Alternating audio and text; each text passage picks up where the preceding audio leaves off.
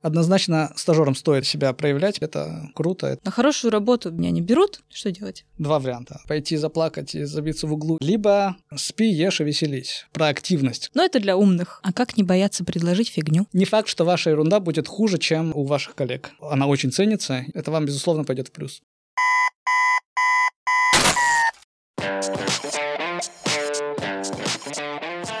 Питерская вышка. О балансе. И не только. Всем привет! На связи Вышка.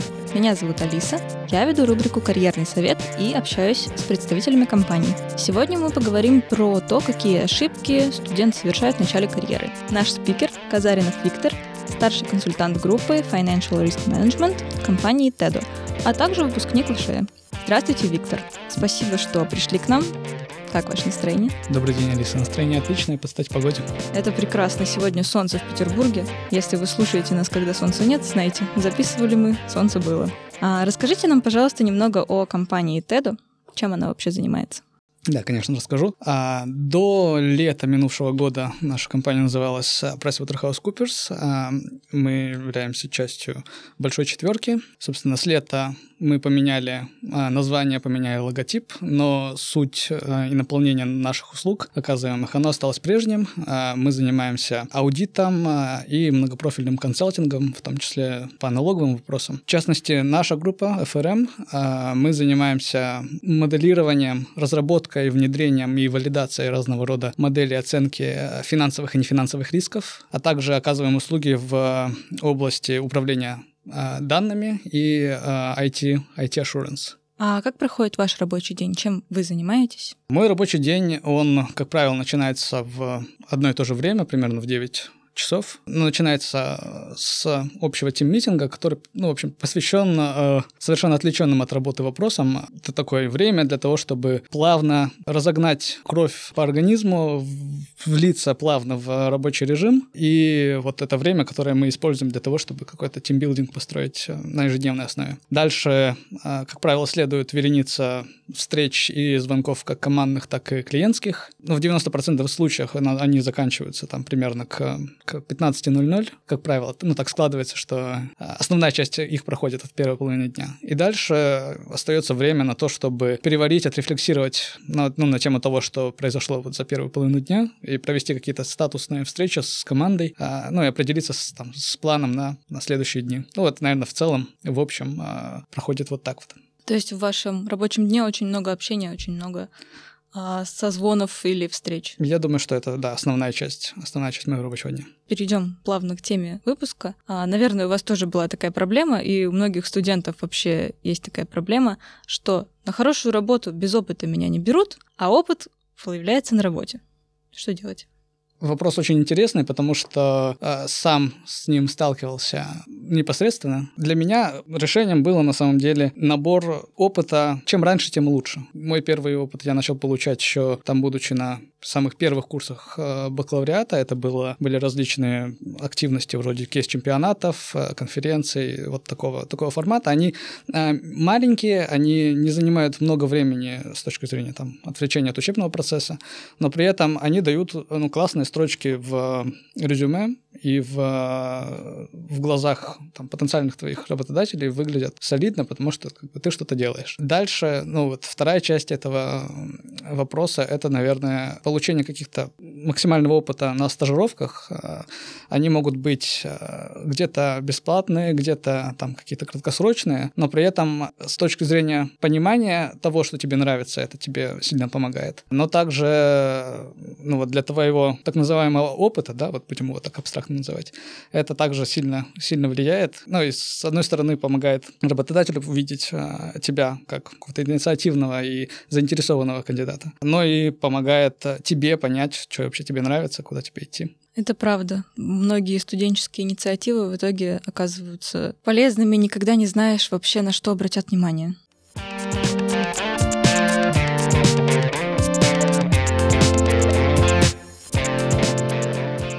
Насчет стажировок есть такой вопрос тоже из наболевшего. Стажерам очень часто страшно предлагать свои идеи, получить по шапке за какие-то ошибки. Стоит ли бояться ошибаться стажеру или лучше попробовать больше, проявить инициативу и потом оказаться таким классным в глазах работодателя? Однозначно все идет через инициативу. А мы сейчас работаем с очень большим количеством а, стажеров, и я бы сказал, что с самого первого дня наши стажеры являются полноценными членами нашей команды, поэтому любые инициативы, любая вот проактивность, которая исходит от а, вновь прибывших наших стажеров, это, она очень ценится, и мы очень сильно замечаем таких людей, и в нашей практике существует очень много кейсов, когда стажеры очень хорошо себя зарекомендовавшие становились, ну, очень быстро росли по карьерной лестнице внутри компании, благо это позволяет формат нашего промоушена. И поэтому однозначно стоит э, проявлять инициативу, стоит э, не бояться своих ошибок, потому что, как правило, если процесс настроен хорошо, то ошибки ну, в 99% случаев они ловятся, и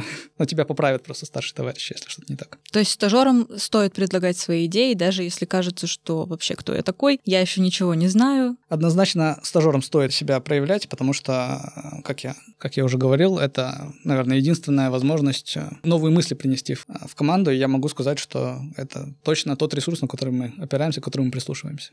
А, на самом деле это звучит очень вдохновляюще, но есть, э, я думаю, мысли у слушателей, в принципе, у студентов такие, что ну это для умных, ну это может у кого-то там, у классных есть такие идеи, а я вообще никуда не пойду, я вообще боюсь, и какие идеи, я буду тихо мышкой сидеть и ничего не делать. Можете развеять этот миф, или, не, может быть, не миф? Точно соглашусь с первой частью вашего утверждения, что это для умных, потому что, э, как правило, те, кто не соответствует этому критерию, как правило, вы бы, наверное, скорее всего, не оказались на этом месте, в котором вы сейчас работаете. Потому что, ну, как, как правило, позволяет система рекрутмента правильно отфильтровать и отсортировать э, людей, которые нужны в конкретной задаче, в конкретной команде. И поэтому, если вас уже взяли, у вас есть уникальный шанс показать, что вы, что вы себя представляете, что вы э, думаете, какие идеи у вас есть. И поэтому однозначно стоит с этим этот страх перебороть и идти со своими мыслями в, в массы. А как не бояться предложить фигню?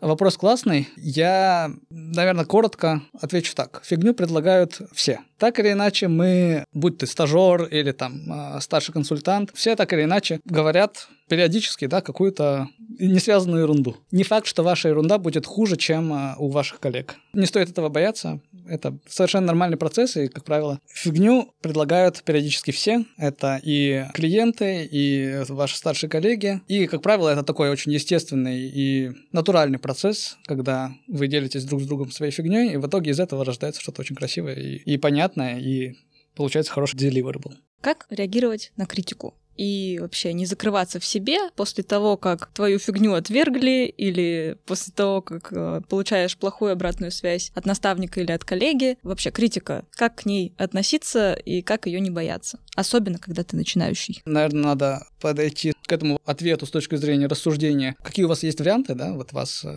грубо говоря, дали вам негативный фидбэк. У вас есть два варианта. Пойти заплакать и забиться в углу и, собственно, все пропало. Либо сделать какие-то выводы. Мне гораздо ближе идея о том, что из любого негативного фидбэка, из любой проблемы, из любого неудачного исхода можно сделать какие-то определенные выводы. И вот с этой с точки зрения те люди, которые умеют правильно воспринимать то, что вы им сказали, и как-то исправляться в будущем, они гораздо больше выигрывают. Поэтому точно не стоит расстраиваться, потому что негативный фидбэк получают опять-таки все, и это нормальный процесс. Получение негативного фидбэка не значит, что на вас поставили каким-то образом крест. Поэтому сделайте выводы, услышите то, что вам говорят, наверняка вам говорят что-то полезное. И если вам что-то говорят, то, скорее всего, вы это слышите, потому что люди по ту сторону фидбэка хотят вам помочь.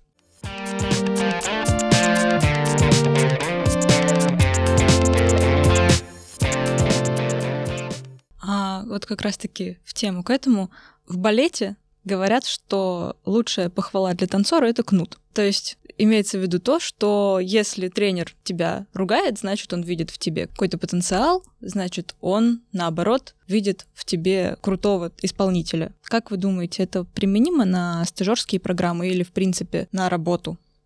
Думаю, применимо. Однако, ну, тут стоит, э, наверное, понимать, что Если только кнутом человека воспитывать, то ну, очень скоро человека с вами не будет, потому что ну, человек перегорит, не захочет больше в какой-то момент получать а, негативную связь такого формата. Как бы вот, например, мне лично очень важно, чтобы, ну, например, меня хвалили. Я этим вдохновляюсь гораздо больше, чем указанием на мои там прямые ошибки. И я уверен, что ну, подавляющему большинству людей э, гораздо приятнее да, получать какую-то похвалу. Поэтому я сторонник того, чтобы вот эти два формата, кнут и пряник, они сочетались. Однако, если вас когда-то незаслуженно наказали, значит, вас когда-то незаслуженно наградят. Поэтому, если вы переживаете, что, э, что вас, э, вам несправедливо дали обратную связь, то не переживайте, когда-то это вернется. На самом деле согласна, особенно, наверное, это большая задача руководителя в том числе, потому что вот, например, на моем рабочем примере моя руководительница спокойно дает нам критику, обратную связь. Иногда, там, если это что-то срочное, то это может быть вообще, что, боже мой, что ты делаешь? Но при этом очень приятно, когда, например, недавно, в начале недели, она пишет нам в чат. Вы все очень классно поработали на прошлой неделе. Вы молодцы, все там супер работает. Или тебе лично она пишет, что молодец, вот это круто. И вот этот баланс ты сразу перестаешь воспринимать критику как то, что все, я ужасный, меня все ненавидят, я плохо работаю. Давайте такой небольшой вывод этого блока. Как вы считаете, какие главные ошибки совершает человек в начале карьеры? Ну, наверное, можно выделить несколько основных пунктов, резюмируя. Первое — это э, бежать и э, стремиться за деньгами сразу. А, скорее всего, того уровня зарплаты сразу после первого дня вы, скорее всего, не получите, потому что работодателю действительно важен, важно посмотреть на то, что вы из себя представляете. Стоит обращать внимание на какие-то активности, которые вкачивают не ваш э, кошелек, а э, ваш, ваши скиллы и вашу голову. Во-вторых, э, если вы попадаете на стажировку, не бояться вносить свои идеи и не бояться что-то новое предлагать. Потому что, как правило, команды, которые работают на проектах, очень ждут новых идей, новых решений, и в том числе стажеры с этим сильно помогают. Ну и третье — это не бояться обратной связи. Бывает такое, что получил обратную связь и мысли вот как бы мне, как бы, как там сейчас в HR пишется заявление на увольнение.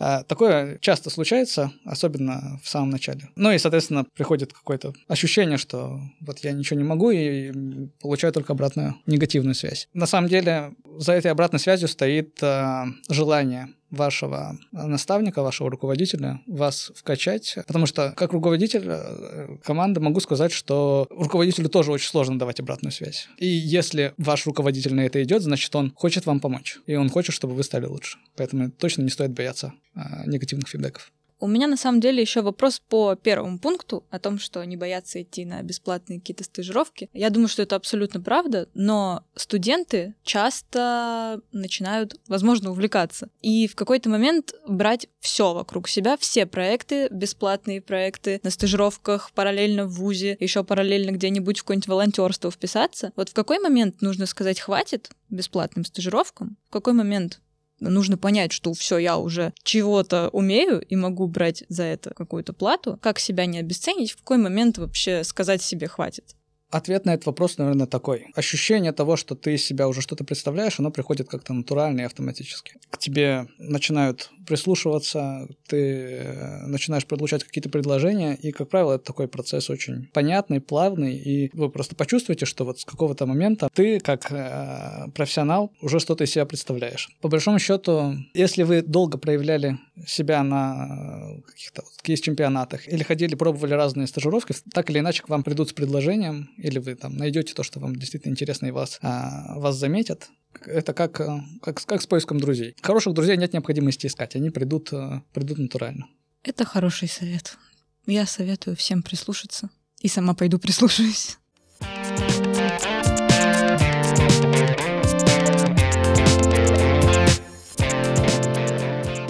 Возвращаясь, опять же, к куче проектов и амбициозным студентам вышки, а многие студенты пытаются совмещать работу, учебу и еще какой-нибудь проект обязательно. Как вы думаете, это вообще правильное решение с точки зрения распределение времени и сил, и стоит ли игра свеч вообще? Я считаю, что человек а, успевает ровно столько, сколько может себе позволить. Если в вас, грубо говоря, вмещается все то, что вы делаете, значит, вы ну, правильно настроили свой э, режим, значит, вы можете себе, собственно, позволить развиваться в разных направлениях. Это круто, Я могу, наверное, собственным опытом поделиться, потому что сам примерно в таком режиме э, жил и работал. Мне лично очень интересно брать э, разные проекты с нуля и пытаться там из них что-то построить. И поэтому, ну вот просто потому, что у меня вот такой, такой тип личности. Поэтому если в вас вмещается, если вы успеваете все это делать, это круто, это, вас, это вам, безусловно, пойдет в плюс. Как тогда не выгореть, если занимаешься всем и кажется, что-то в меня еще влезет, еще влезет? Это такое из наболевшего. Наверное, уметь отдыхать. В какой-то момент ну, действительно возникает ощущение, что ты что-то много себе набрал, что-то вот как будто уже не вывозишь. Но, наверное, вот значит, что-то не так с твоим, с твоим настроенным э, отдыхом и вот этим вот балансом пресловутым жизни э, и работы. Надо научиться хорошо отдыхать, чтобы хорошо работать. То есть вы верите в то, что существует баланс между работой, еще и учебой и жизнью? Ну, сложно в него не верить, когда, когда его наблюдаешь непосредственно. То есть у вас получается его соблюдать? Я думаю, что не всегда, но, по крайней мере, я очень активно к этому стремлюсь. Поделитесь лайфхаками, что вам помогает, как вы проводите выходные. Существует, на самом деле, очень много теорий по поводу того, как правильно вот это все балансировать. Я не могу сказать, что я тут гуру work-life balance, но я для себя вынес очень такое простое понятное правило. Спи, ешь и веселись. Ну, если иными словами, если вы не удовлетворяете свои базовые потребности в еде, в достаточном сне, в какой-то активности и в подвижности спортивной, то у вас остается очень мало энергии на то, чтобы э, созидать и что-то придумывать, что-то вот, э, собственно, создавать. Ну и отсюда все проблемы с тем, что вы выгораете, что вы чувствуете себя плохо. Поэтому нужно, как по пирамиде Маслоу, себя сначала удовлетворить э, в плане базовых потребностей, и дальше все остальное ложится уже гораздо более плавно и более натурально. На самом деле, да, пирамида Маслоу — это то, что я слышу от многих, что люди говорят, я понял, нужно сначала э, там спать и есть, и там сидеть в тепле, а потом говорят, а, это же уже до меня давно изобрели, это же давно известно. То есть все вот это, что говорят, надо медитировать, надо ходить э, по галереям, я не знаю, вдыхать вдохновение, запах искусства и так далее, это второстепенно. Это ложится уже на, на сытый желудок, на выспавшийся мозг, да, и на какое-то живое разогнанное тело. Ну вот, естественно, вы будете себя гораздо, гораздо проще соблюдать work-life balance, когда вы сыты, выспавшиеся и хорошо себя чувствуете в хорошей спортивной форме. А расскажите нам еще, какие проекты а, в вышке были вашими любимыми, может быть, какие-то активности, которые больше всего вам помогли а сейчас быть там, где вы есть? Ну, наверное, вот могу точно отметить то, с чего я начал. Это кейс-чемпионаты. Наверное, с самого первого курса мы с ими так очень активно увлекались. Зачастую это занимало много свободного времени. А, и не свободного времени. В какой-то мере даже отвлекал от учебы, но опыт, который ты приобретаешь на, э, ну, вот в ходе таких вот соревнований, те связи, которые тебе, которые ты там приобретаешь, также знакомишься с разными людьми, они очень помогают, ну, во-первых, себя почувствовать хорошо в плане самоценности какой-то а, и самоощущения. Во-вторых, а, сильно вкачивают а, софт-скиллы, презентации, э, поддержание там каких-то смолтоков, то, что непосредственно нужно в бизнесе, в консалтинге. Ну и э, также помогают понять, какие хардовые скиллы тебе нужны. То есть что вот презентацию ты делаешь не очень, значит, наверняка надо посмотреть какие-то тренинги, да, для того, чтобы, для того, чтобы презентацию делать нормально. Ну и еще, естественно, тот навык, который, безусловно, приобретается в рамках таких вот кейс-чемпионатов — это лидершип, потому что, как правило, вы работаете в команде, вы каким-то образом организуетесь, э, и вот это вот, на самом деле, один из самых бесценных опытов, который ты приобретаешь. По сути, тебе дается такая мини-лаборатория по тренировке твоего лидерства, и это очень-очень полезно. Если вы думаете о том, что вы хотите там, строить карьеру в бизнесе, это, наверное, такой must-have, хотя бы раз попробовать.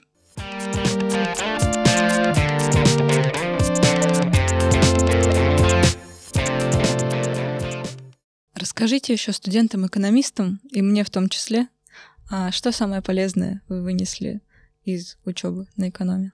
То, что очень влияют люди, с которыми вы учитесь. По факту лекции математического анализа и линейной алгебры так или иначе потом а, а, во всех подробностях забываются. Там, как строить а, модели у вас становится каким-то навыком. Это все сформирует вашу базу, но по факту то, на что, на что вы дальше будете опираться, это ваше окружение, ваши люди, ваши друзья. Потому что вот даже по моему опыту в нашей команде сейчас работают э, два моих э, друга, с которыми мы работаем и учимся с самого первого курса. Это такой э, актив, который э, сложно найти где-либо еще, потому что с первого курса вы друг друга знаете, вы знаете, как вы работаете, вы знаете, как, э, как человек там в сложных ситуациях себя ведет. Хардскиллы, которые вы получаете в вышке, это, конечно, очень круто, но люди, которые вас окружают, это не менее ценный актив. Абсолютно с вами согласна. Я думаю, что очень многие студенты сейчас сказали «да, да, все так». Виктор, впереди у нас, когда мы записываем этот выпуск, выходные. Чем займетесь? Как будете отдыхать? Мы очень э, вовремя записываем этот выпуск, потому что у меня тут э, запланирован небольшой отпуск. Мы собираемся э, в небольшой заграничный тур. По сути, такая некая встреча выпускников вышки, просто нынче очень гораздо легче собрать встречу выпускников где-то за границей, нежели где-то у нас. А, так сложилось. Поэтому планируется хорошо отдохнуть, хорошо повеселиться, так сказать, все базовые потребности наполнить. Мы желаем вам прекрасного отпуска. Будем завидовать, если честно, но не сильно. Прекрасного дня. Спасибо, что пришли, поделились опытом. Всего доброго. Большое спасибо. Удачи.